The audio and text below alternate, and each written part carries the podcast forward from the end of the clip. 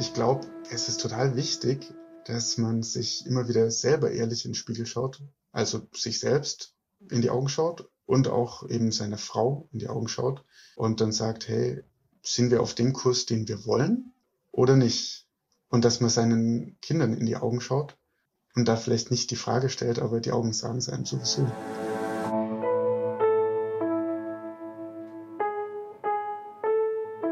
Eltern ohne Filter. Ein Podcast von Bayern 2.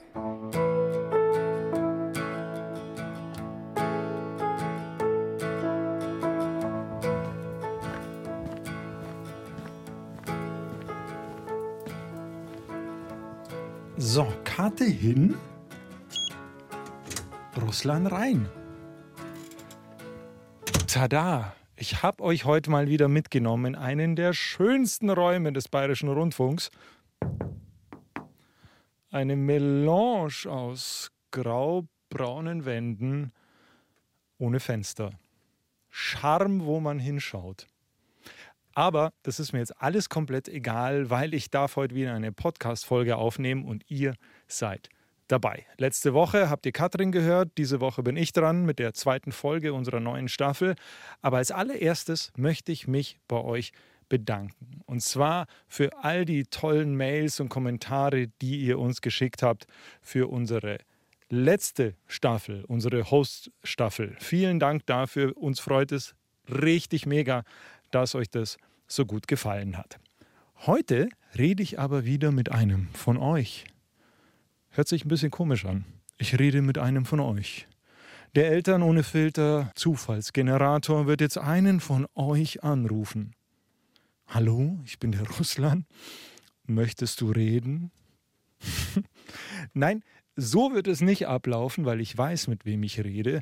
Und zwar mit jemandem, der auch mal länger arbeitet, so wie ich jetzt, und jemand, der jetzt als Vater wissen will, warum er so ist, wie er ist als Vater, und zwar indem er sich mit seiner eigenen Erziehung auseinandersetzt. Nicht immer ganz einfach. Ich setze mich mal. Eine Sache noch, bevor es losgeht.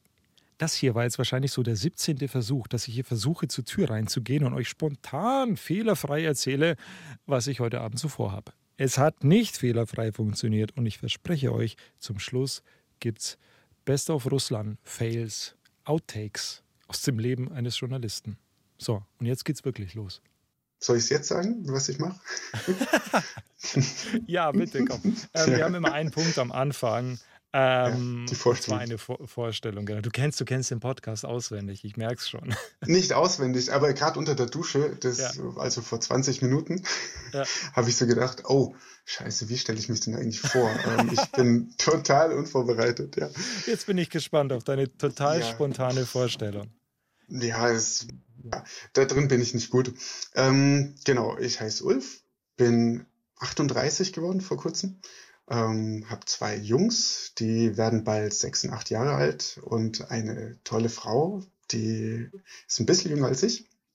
Und zusammen leben wir ähm, in Trunkelsberg, einem Vorort von Memmingen. Und genau, da geht's uns ziemlich gut. Da sind wir jetzt in der Region seit neun Jahren. Und wir bezeichnen es immer so, wir dürfen da leben, weil ähm, wir haben davor wo gewohnt, wo es uns nicht so gut ging. Wo war das? Äh, in Wilhelmshaven, am Rand der Nordsee. Also man, es ist zwar Nordseewasser, die Stadt hat auch den Spitznamen Schlicktown. Und ja, da, da ist ganz viel Geigenhumor dabei. Die Stadt wurde aufgebaut ähm, oder äh, Moor wurde trockengelegt, um dort einen Militärhafen zu errichten. Und das steckt der Stadt von vorn bis hinten im Knochen irgendwie. Und und das Schlimmste, glaube ich, war einfach, wir sind dort nicht, nicht persönlich angekommen. Es haben sich keine Freundschaften da gefunden. Über, ich war vier Jahre da, meine Frau ähm, drei Jahre. Mhm. Also damals am Anfang noch Freundin und irgendwann haben wir geheiratet. Ja, genau richtig. Und ich war da oben, stimmt, jetzt noch Vorstellung, ja. ähm, weil ich, ja, ich hatte Maschinenbau studiert und wollte irgendwas machen, wo ich einen Sinn drin sehe und das war bei mir Windenergie und deswegen war Norddeutschland für mich eben das Ziel. Ja. Und ähm, nach den vier Jahren durften wir weg in den Süden und jetzt arbeite ich seit neun Jahren als Sachverständiger für Windanlagen und tour da von Anlage zu Anlage. Genau. Es ist übrigens gerade kurz nach acht, acht Uhr abends. Ulf und ich sitzen uns per Laptop gegenüber. Er in einem Hotelzimmer in Norddeutschland und ich, wie gesagt, in einem der schönsten Räume des Bayerischen Rundfunks. Auf Mundhöhe hängt mein Mikrofon, links und rechts neben mir die Tonregler, auf denen ich zum Beispiel die Lautstärke einstellen kann. Ansonsten noch mein Laptop vor mir, Earphones im Ohr, künstliches Licht überm Kopf. Zweckgebundene Romantik. Nicht, dass sich hier noch jemand wohlfühlt, sagte er mit einem Augenzwinkern. Ihr merkt es vielleicht schon, ganz so schlimm ist dieser Raum nicht, aber ich wäre jetzt halt gerne woanders. Am liebsten wäre ich zu Hause, weil das ist in letzter Zeit nicht der einzige Abend, an dem ich weg bin. Oder ich hätte mich sehr gerne mit Ulf persönlich getroffen, was super toll gewesen wäre, weil Ulf nur wenige Kilometer von meiner Heimatstadt Memmingen entfernt wohnt. Und hoch und heilig versprochen, Ulf und ich haben es in den letzten Wochen, ich glaube sogar in den letzten Monaten, versucht, es irgendwie hinzubekommen, dass wir uns treffen. Aber Frage, was fehlt, wenn zwei Vollzeit arbeitende Menschen versuchen, gemeinsam einen Termin zu finden? Richtig, Zeit. Und dann wollte Ulf auch noch, wenn er denn mal Zeit hatte, diese Zeit auch noch mit seiner Familie verbringen. Diese Väter von heute. So, und jetzt sitze ich hier in München und er circa 600 Kilometer weiter weg, irgendwo bei Hannover. Lind Lind irgendwas, keine Ahnung. gut, das Navi gut, hat, dass du weißt, wo du bist. Ja, ich weiß, wie der Windpark heißt, in dem ich bin und ähm, okay. das Navi führt mich hierher. Verstehe. Ja. Sag mir mal dein Zimmer, darf ich das mal sehen? Ja, ja klar. Kannst du uns kurz rumführen? Genau. Ich hatte eigentlich ein anderes Zimmer ähm, gebucht, aber da hat es so nach Rauch gestunken, dass ich ähm, Montag gesagt habe, nee, ähm, da habe ich keinen Bock. Ja. Und dann hieß es, ja, aber wir haben noch hier unterm Dach eines frei. Ähm, ich frage mich, warum das Hotel hier so voll ist, weil hier gibt's gefühlt nichts. Ich habe immer früher auf dem Heimweg, wenn ich von Wilhelmshaven in den Süden gefahren bin mit dem Zug, habe ich immer gesagt, das niedersächsische Outback. Und ja. ja. so ist es hier. Und dann wurde mir aber gesagt, ja, es ist Ferienzeit. Wobei ich mich frage, wer hier Ferien macht. Naja. Ja, genau. Auf jeden Fall, ähm, es ist nicht so groß, aber das macht gar nichts, weil es hat nämlich hier diese Dachfenster, die man ganz dunkel machen kann. Ja. Und das ist für mich super. Ich kenne das, ich wohne auch unter der Dachschräge und. Bist du auch helligkeitsempfindlich, genau, also, weil ich bin's brutal. Wirklich? Mhm. Nee, ich nicht so, nee, nicht so sehr. Das geht. Ich wollte nur sagen, dass ich auch unter der Dachschräge wohne, so wie du jetzt lebst. Ja. Genau. Ne? Du hast so ein kleines Zimmer mit braunen Möbeln, bei mir sieht es gerade genauso aus wie bei dir. Also wir sind ungefähr am gleichen Ort. Dass Ulf meistens in eher kleineren Hotels und ja auch in kleineren Zimmern unterkommt, ist keine Seltenheit. Das kennt er schon. Windparks stehen halt nicht in Stadtzentren, sondern irgendwo im Nirgendwo. Und somit reicht ihm auch diesmal ein Schreibtisch, an dem er gerade sitzt, dann hinter ihm links ein schmales Bett, dahinter Mittig im Raum ein Schrank und von da aus rechts geht's dann wohl zum Bad und zur Tür. Dachschräge, aber das habe ich euch ja schon erzählt. Grundton bräunlich. Man könnte sagen zweckgebundene Romantik.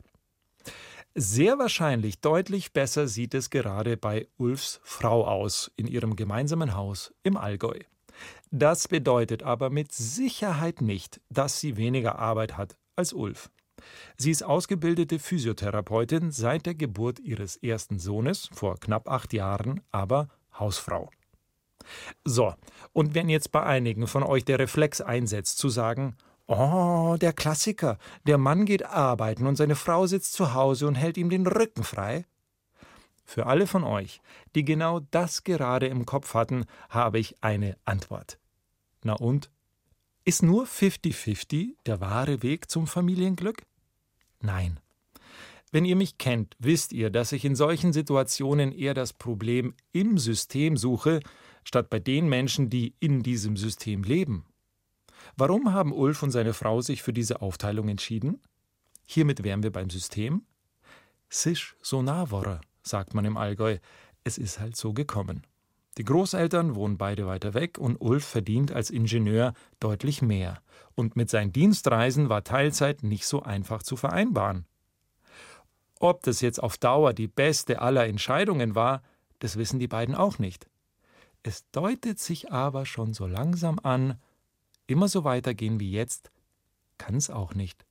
Bisher hat meine Frau mir immer den Rücken gestärkt und gesagt, du, also sie hat auch jetzt gesagt, gerade in der Kleinkindphase von unserem zweiten war sie kurz davor, die, die Flagge zu hissen oder Reißleine zu ziehen. Aber. Wie hätte das ausgesehen, wenn sie die Reißleine gezogen hätte? Das hätte ausgesehen, Branche wechseln eigentlich. Oder ja, ja, in Süddeutschland ist halt mit Wind sonst schwer, was zu finden. also sie hätte gesagt, so kannst oh. du nicht weitermachen. Ich stelle das regelmäßig zur Diskussion und zur Disposition. Ja, dass ich einfach halt echt sage, hey, ich liebe den Job und ich glaube, er passt auch ziemlich gut zu mir, zu dem, wie ich tick, wie ich bin. Ähm, aber ich bin nicht mit dem Job verheiratet und es gibt noch was Wichtigeres einfach. Ja. Wie sieht es aus, wenn ich, schau mal, ich bin jetzt auch, es ist, wir haben es halb neun mhm. und ich bin hier seit neun. Ja. Äh, ja. Ich habe auch lange Tage. Ja. Und ich, ich, ähm, du nimmst es mir nicht persönlich, aber ich wäre jetzt auch gern Nein. zu Hause, weil ich sie vermisse. Mhm. Aber ich bin später so in 10, 15 Minuten zu Hause, du nicht. Ähm, mhm. Wie ist es so, wenn du nach Hause kommst nach so ein paar Tagen? Wie fühlt es sich für dich an? Worüber redet oder was sind so eure Streitpunkte? Und das ist kein Vorwurf, das ist normal, mhm. dass es an solchen Situationen zu Reibungen kommt. Mit wem? Mit meiner Frau oder mit meinen Mit Kindern? deiner Frau. Oder und, und mit deinen Kindern. Ja. Du bist ja auch jemand, der für sie, du bist, du bist der Papa, aber auch jemand, der ja. vergleichsweise öfter weg ist. Also jemand, ja, ja, der auch klar. öfter sagt, mhm. tschüss. Mhm. Ich wir sehen uns in ein paar Tagen. Ja, meine Jungs fangen jetzt langsam erst so richtig aktiv an zu sagen, oh, ich finde es aber blöd, warum bist du schon wieder weg? Also jetzt am Sonntag haben sie es wirklich ganz aktiv gesagt. Warum, warum musst du so häufig sein? Was antwortest äh, du in der Situation? Ja, ich habe gesagt, oh Mann, äh, also jetzt war es noch, natürlich nochmal besonders blöd. Ne? Das erst drei Tage Wochenende weg, plus jetzt ja. fünf, fünf Tage. Ähm, ist jetzt so zusammengefallen. Oh, ich habe gesagt, hey, ich finde es auch echt doof. Ich habe wirklich, ich würde so gern jetzt hier sein und mit euch Zeit haben. Ähm, es tut mir leid, dass ich jetzt morgen schon wieder gehe. Genau. Und jetzt ist die Perspektive die, ich komme morgen dann heim und bin die nächsten zwei Wochen im Büro und dann drei Wochen Urlaub. Von dem her ist das jetzt intensiv dann, ja. genau. Und das ist gut. Äh, aber eben, ich hatte auch schon gesagt, dass dieses Jahr insgesamt viel war. Und ich habe da für mich als Lehre draus gezogen, das war zu viel, über ja. zu viele Wochenenden auch. Ja. Und Streitpunkte, ähm, ja, ich würde es nicht als Streitpunkte bezeichnen, aber es ist eher so, dass, dass ich halt dann heimkomme und dann merke, puh, okay, das waren wieder lange Abende für, für meine Frau, lange, kurze Nächte. Mhm. Ähm, und, und das ist eher dann so, ihr ein bisschen die Möglichkeit geben, sich jetzt mal fallen zu lassen und mhm. für ein paar Tage zur Ruhe, also oder halt äh, auszuruhen, zu chillen. Und ähm, genau, dann ist es mehr bei mir und es pendelt sich wieder so ein. Dann, also es ist tatsächlich wirklich immer wieder so, dass nach einer Woche weg gibt es erstmal ein paar Tage für sie wieder so auf den Damm kommen. Also ja, ja genau. Und dann gibt es wieder ein paar Tage normal und dann ist wieder dann bist weg. du wieder weg. Ja, genau. Ja, ja ich meine, ich habe mich das auch schon gefragt. Ähm, du hast jetzt mit dir gerade verglichen, andere Leute oder andere Daddys, jetzt gerade aus Memmingen pendelt ja auch einige nach München. Ja, ja. Da werden viele auch ihre Kinder nicht unter der Woche sehen am Abend, mhm. weil noch auf der Strecke im Zug oder im Stau. Ja. Und ich will mir meinen Part gar nicht schön reden. Das, das ich will ihn aber auch nicht schlecht reden. Nee, also das nee, wollte nee, ich nicht sagen. Nein, nein, nee, nee, nee, nee, ja. nee, nee. Aber ich sage das nicht nur jetzt hier so vor dir und vor, vor, vor der Podcast-Gemeinde, sondern insgesamt auch bei Freunden. Ich ähm, will einfach ehrlich ja, zu mir sein, zu meiner Frau und auch genauso mir in den Spiegel ja auch schauen können. Ähm, und da muss man ja dann insgesamt eine Antwort finden, eine Relation finden, wo die man vertreten kann, einfach für einen selber und für seine persönliche Familiensituation. Ja. Und die ist noch gerade so, okay, irgendwo zwischen Orange und Grün. die Ampel springt ja. noch nicht auf Rot, ja. Und wenn es so ist, aber, dann, aber, ja. dann bin ich aber auch bereit, das dann mich zu verändern. Ja. Bin schon gespannt, oder was heißt, bin schon gespannt, das hört sich so an, als hätte ich das direkt vor. Aber ähm, keine Ahnung, was, was das dann heißen würde, ja.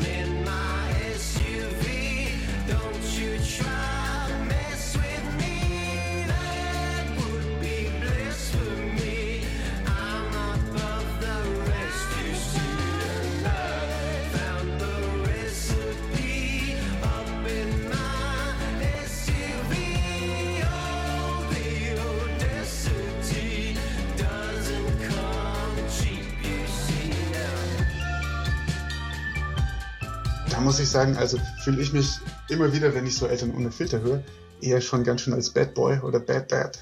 Weil mir, Ehrlich? Ja, voll, volle Kanne, weil ich mir so denke, wow, alle mit ihren 50-50-Modellen oder sowas. Ähm, das kann nicht wahr sein. Ich habe keins. Ich habe keins. Ich bin, ich bin so wie du. Wir sitzen um die gleiche Uhrzeit hier. Ja. Nee. Ja, nur dass ich jetzt gerade nicht arbeite. Ja, also ich, ja, ja. ich schwitze nee, jetzt auch nicht. Ich habe ein ähm, gutes Gespräch mit dir. Es ist alles bestens. ja. Weil du sagst, alle Daddys mit ihren 50-50-Aufteilungen. Nein, also ehrlich gesagt fühlt sich manchmal so an in der Eltern ohne Filter äh, Community. Äh, oder eben das, was ich über die Podcasts mitbekomme. Und ich will das überhaupt nicht schlecht reden. Ja, alles gut. Gar nicht, gar nicht. Ähm, aber tatsächlich ist äh, ich glaube zumindest so von dem, wie viel Prozent der Familien leben so 50-50, äh, ist, glaube ich, der Anteil, wie sie bei Eltern ohne Filtern vorkommen, deutlich erhöht zum bundesdeutschen Durchschnitt. Du glaubst auch, Und, dass der bundesdeutsche Durchschnitt eher so lebt wie du? Äh, ja, ich glaube schon. Also nicht, ich, ich weiß nicht, ob der Durchschnitt. Auch. Ja, ja, genau. Und wenn ich jetzt so meine, meine Freunde und Familien ähm, anschaue, dann ist es doch mehr so, ja, genau. Ja. Aber wie gesagt, ich glaube, es ist total wichtig, dass man sich immer wieder selber ehrlich in den Spiegel schaut. Ja. Also sich selbst in die Augen schaut und auch eben seine Frau in die Augen schaut und dann sagt, hey, sind wir auf dem Kurs, den wir wollen oder, oder nicht? Und dass man seinen Kindern in die Augen schaut und da vielleicht nicht die Frage stellt, aber die Augen sagen es einem sowieso.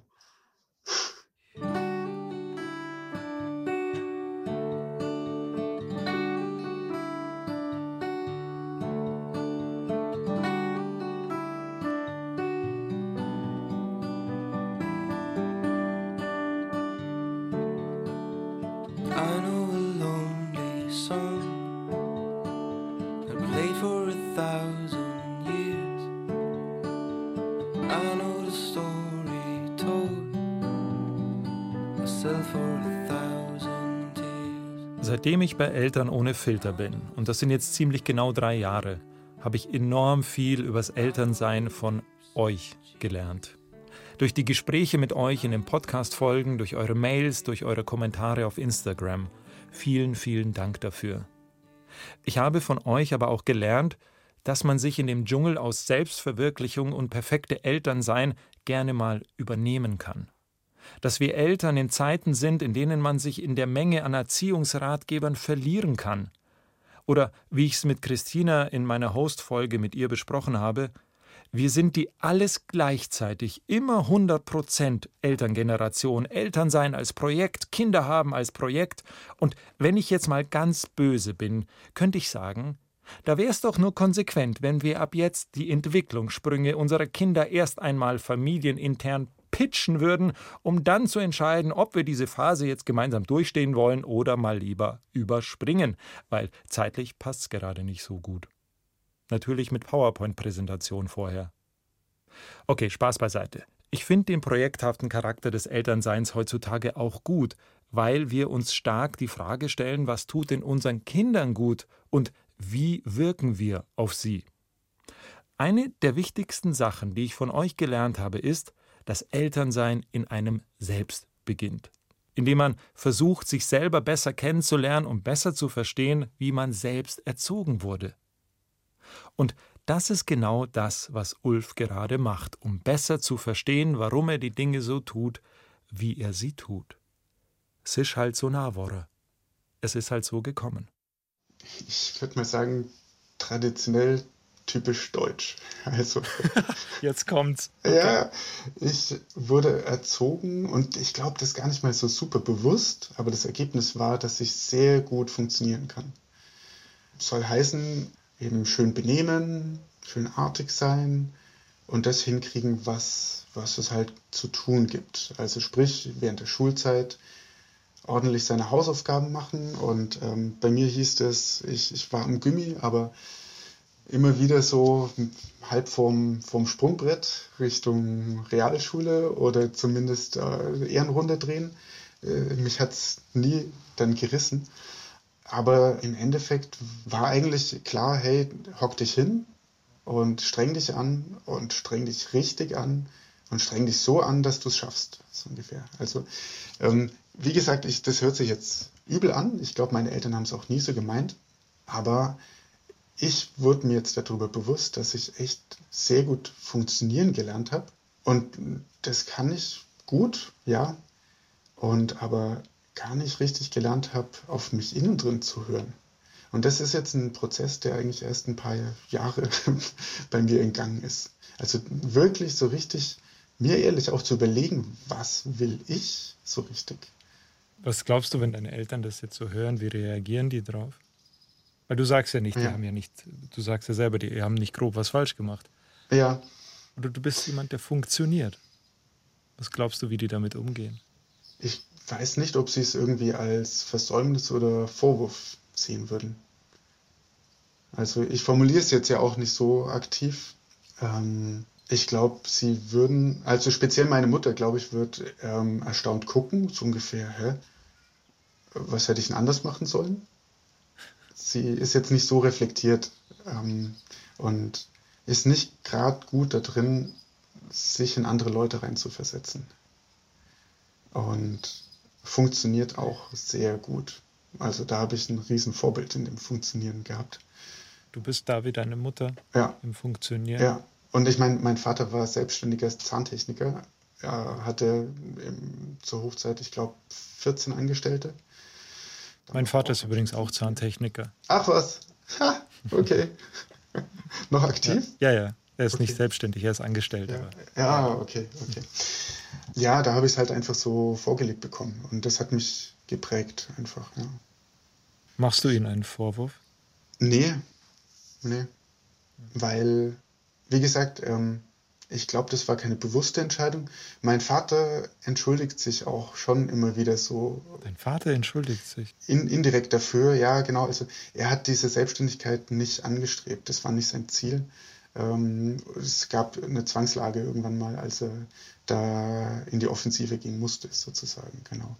War der viel weg, als du ja. klein warst? Ja, also der hat sich selbstständig gemacht, da war ich vier, wird mir erzählt immer. Und die Erinnerung an die Zeit davor ist halt nicht so groß bei mir.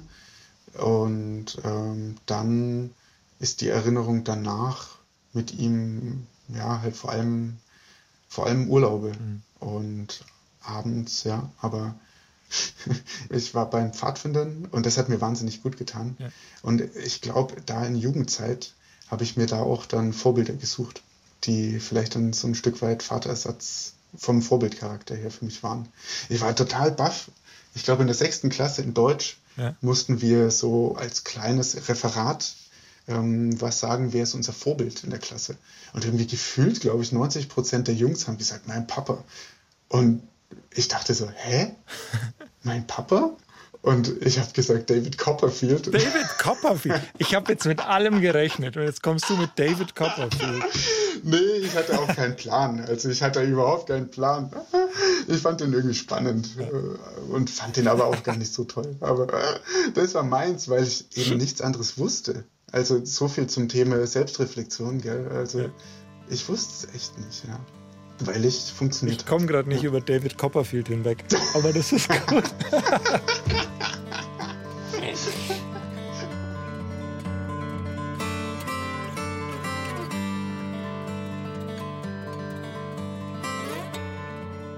ich wünsche mir, meine Jungs dabei einfach zu unterstützen, zu bekräftigen, zu entdecken, wer sie sind. Ihnen Mut zu machen, Wege zu gehen, auszuprobieren, zu schauen, bin ich der, eher der, keine Ahnung, Fußballer, bin ich der Musiker. Es liegt in meinem Herzen, mich für Menschen, für globale Gerechtigkeit, für die Natur oder für was einzusetzen, aber ihnen dabei den Raum zu geben, das zu entdecken. Zu Sie sollen also nicht nur funktionieren. Ja, genau. Das wünsche ich mir.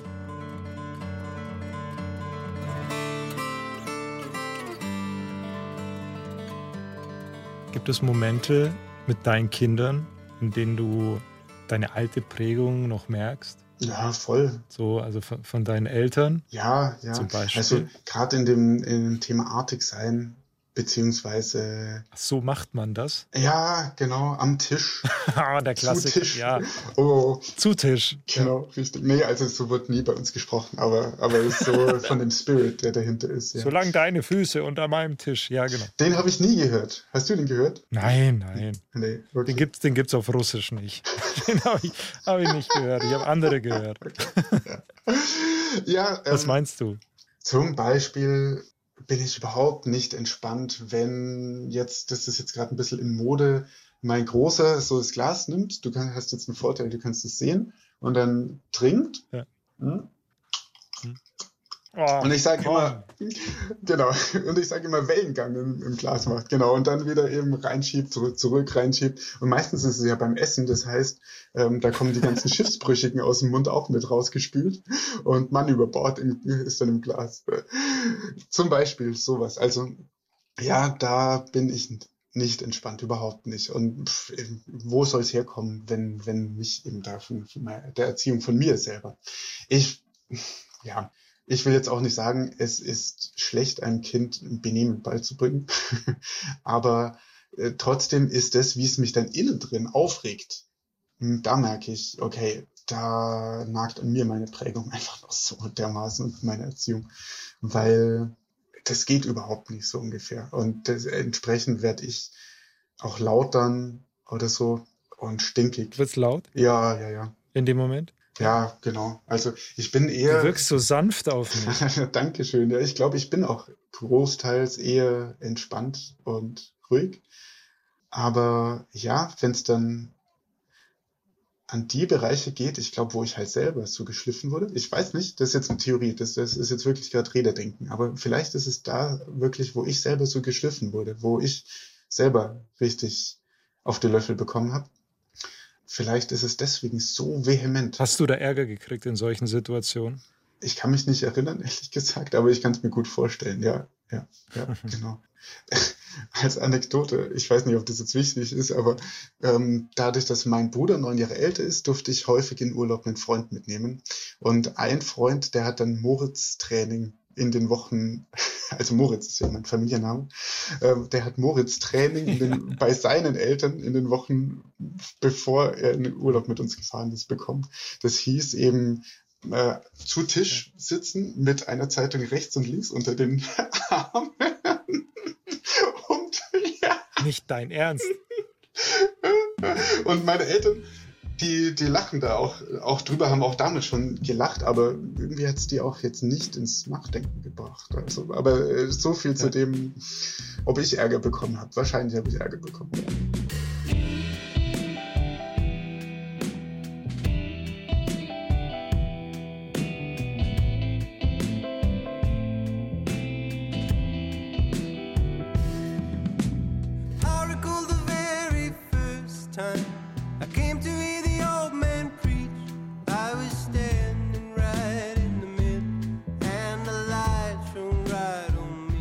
Ist es denn bei euch? Wie viel von eurer Erziehung, wie viel von dem, wie es eure Eltern mit euch gemacht haben, steckt noch in euch? In welchen Momenten und Glaubenssätzen merkt ihr das? Schreibt es uns. Ich finde das mega interessant. Wie geht ihr damit um? Redet ihr mit euren Eltern darüber? Und was sagen die? Und ihr merkt schon, ich habe Fragen über Fragen. Ich für meinen Teil kann euch sagen, dass der Blick auf meine eigene Erziehung gerade sehr sanft ist. Die Reibungsphase ist vorbei oder zumindest vorübergehend stillgelegt. Ich weiß es noch nicht. Meine Eltern waren, glaube ich, strenger zu mir, als ich es zu meinem Sohn bin. Aber sie waren immer da. Bei mir zu Hause galten mehr Verhaltensprinzipien, mehr so tut man das, als sie es für meinen Sohn gelten. Aber meine Eltern haben mich damit nie alleine gelassen. Wenn meine Eltern eine Sache brillant gemacht haben, ohne es so zu planen, dann mir und meinem Bruder das Gefühl zu vermitteln, dass Familie eine Einheit ist, die immer zusammenhält, egal wie schlecht die Stimmung gerade sein mag. Und je länger ich Vater bin, desto mehr merke ich auch, dass es für mein weiteres Vatersein wichtig ist, von welchem Blickwinkel ich darauf schaue, wie ich erzogen wurde. Ob ich mich heute noch darüber aufrege, dass mein Vater mal wieder wegen Kleinigkeiten genervt und schlechtlaunig sein kann, oder, nein besser, und oder ich mich daran erinnere, dass er mich trotzdem mitten in der Nacht, nicht mehr ganz nüchtern, also ich, aus dem Club abgeholt hat, obwohl ich mich kurz vorher zu Hause wie ein Depp verhalten habe. Ich glaube, dass es Ulf gerade so ähnlich macht wie ich. Dabei hat er aber etwas gemacht, was ich nie gemacht habe, und zwar war er vier Tage alleine mit seinem Vater unterwegs. In Dorum, einer kleinen Stadt, zwischen Bremerhaven und Cuxhaven, die Heimatstadt seines Vaters. Es war ein Geschenk zum 70. Was fragt man seinen Vater? Ich habe ihn gefragt, wo er sein erstes Bier getrunken hat, seine erste Kippe geraucht hat. Ja, ich, ich ja. habe ich bisher noch nicht so mitgekriegt, ja, genau. Ähm, ich habe ihn auch gefragt, wie es ihm mit meiner Mom gerade geht. Ähm, du hast ihn gefragt, wie es mit deiner Mom geht? Ja, ja. Also ich weiß nicht, wie du so auf die Ehe von deinen Eltern schaust, aber manchmal fragt man sich ja schon, ja, wie lebendig ist denn noch alles und so weiter, ja. Warst du aufgeregt vorher? Ja, schon ein bisschen, ja. Wovor warst du aufgeregt? Hattest du Angst, dass er dir Dinge erzählt, die du nicht, weiß nicht, nicht hören magst? Nee, eigentlich nicht. Eigentlich nicht. Aber ich glaube, ich war vor allem auch aufgeregt von dem, komme ich dahin, wo ich hinkommen will, nämlich wirklich so an dieses Innere eigentlich. Vor allem aus dem Hintergrund, weil ich die Befürchtung hatte, dass er es selber vielleicht auch gar nicht wahrnimmt und, und vielleicht verdrängt hat. Aber du hast es für dich gebraucht. Du musst. Nee, ich musste nicht, aber ich mich hat es interessiert und ich hatte schon irgendwo einen Wunsch auch. Ich hatte schon ja. einen Wunsch, einfach auch das mitzubekommen. Und ein Stück weit ist der Wunsch immer noch da. Ich hatte ja so gesagt, ich ähm, bin nicht ganz dahin gekommen, wonach ich mich gesehnt habe. Und ein Stück weit ist der Wunsch weiterhin da, ein Stück weit ist aber auch so für mich ein, okay, ich habe jetzt einen Frieden, dann ist es vielleicht so, dass, dass ich das hier auf dieser Welt auch nicht mehr so voll erfahren werde. Was würdest du denn gerne noch erfahren? Wenn ich, wenn ich jetzt mal erzählen darf, viele Väter hier und ähm, da ist das Thema mit dem eigenen Vater, also mhm. mit seiner Erziehung, sich mit der auseinanderzusetzen, rauszufinden, wie der, der Mann in deinem Leben, wie es in seinem Herzen aussieht, warum er welche Entscheidungen getroffen er hat, wann mhm. er Angst hatte, wann er traurig war, wann er verzweifelt war und nicht mehr weiter wusste, es aber oft nie gesagt hat, sondern mhm. du hast so die Fassade eines funktionierenden Mannes gesehen. Aber selber merkst du, du, du, bist dir selber nah, du weißt ja, wann du traurig bist, du weißt, wann du mhm. nicht mehr weiter kannst oder am liebsten alles hinwerfen würdest oder überfordert bist. So. Und dann hast du einen Mann gegenüber, von dem du theoretisch weißt, dass er auch Gefühle hat. Mhm.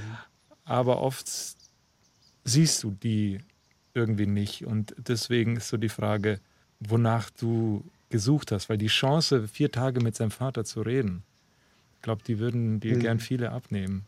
Ja, das ist wahr. Das ist wahr. Aber ich glaube, es liegt ja auch so ein bisschen der Hand jedes Einzelnen. Also ähm, danach zu fragen und zu sagen, hey, ich hab Bock, du bist mir wichtig. Also ich, das, das war, ähm, ich habe von ihm im Nachgang immer wieder die, das Feedback bekommen, dass es für ihn eine super, super schöne Zeit war. Und das war schon auch ein, ein Punkt, also nicht der Hauptpunkt, aber auch ein Punkt, ihm auszudrücken, hey, ich bin dankbar für das, was ich von dir und von euch als Eltern, also auch meine Mutter eingeschlossen, mitbekommen habe. Und du bist es mir wert, die Zeit jetzt zu investieren, um dich noch besser kennenzulernen. Get a chair and take a glass and sit with us and have a little bit of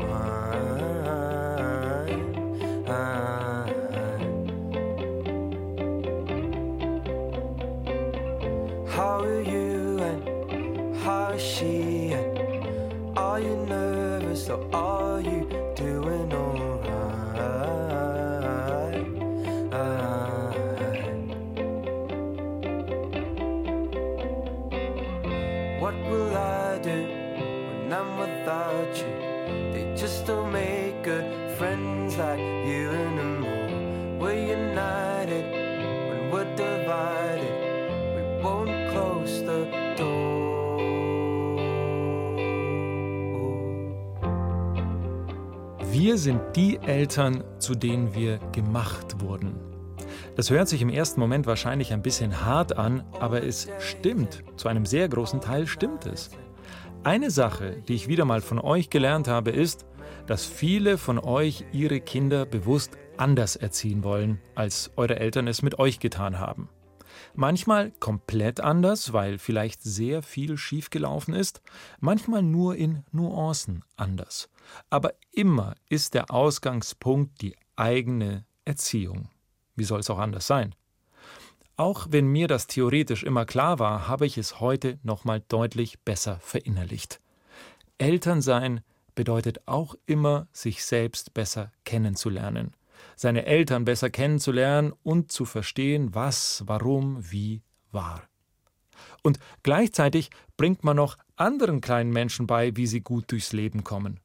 Also, wenn das jetzt eine Jobausschreibung wäre, ich finde alleine das Einstiegsgehalt sollte riesig sein. Ich weiß, dass ich jetzt das alles aus meiner Sicht erzähle, also aus der Sicht eines Sohnes, dessen Familie immer stabil war. Nicht bei allen von euch ist das so gelaufen, ich weiß das. Nicht alle von euch können, sollen, müssen versöhnlich auf die Vergangenheit schauen. Manchmal glaube ich aber, wir Eltern wir sind im Grunde nur Putzkräfte. Super Putzkräfte unseres eigenen Lebens und des Lebens unserer Kinder. Immer schauen, dass man die Vergangenheit aufräumt, während man sich gleichzeitig darum kümmert, dass die Zukunft nicht zu dreckig wird. Es ist halt so Navora. Es ist halt so gekommen. Wenn du mal 70 bist mhm. und Geburtstag feierst, vier Tage mit deinen Söhnen, wie sollen die aussehen?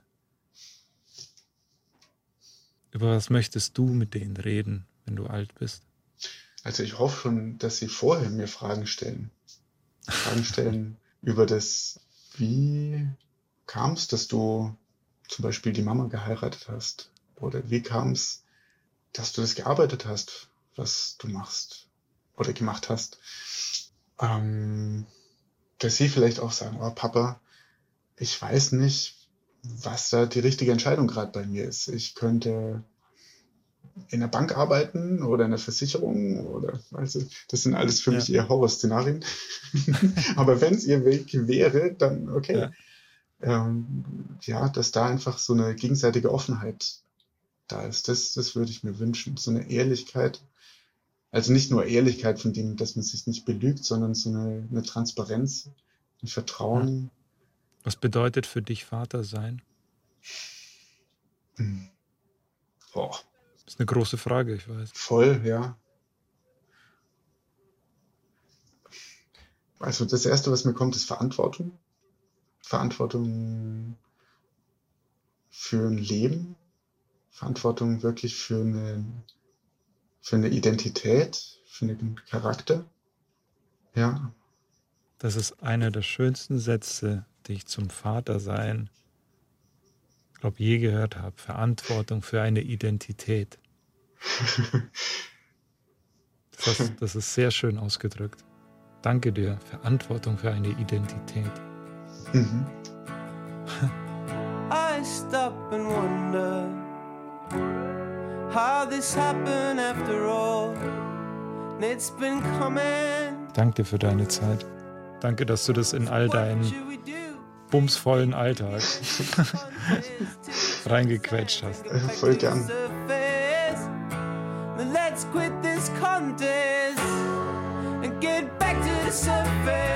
Eltern ohne Filter ist ein Podcast von Bayern 2.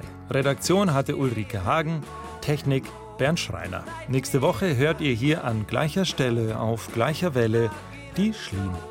So, und ich an meiner Stelle, ohne Welle, gehe jetzt dann nach Hause. Ihr bekommt aber noch ein paar Russland-Outtakes zu hören.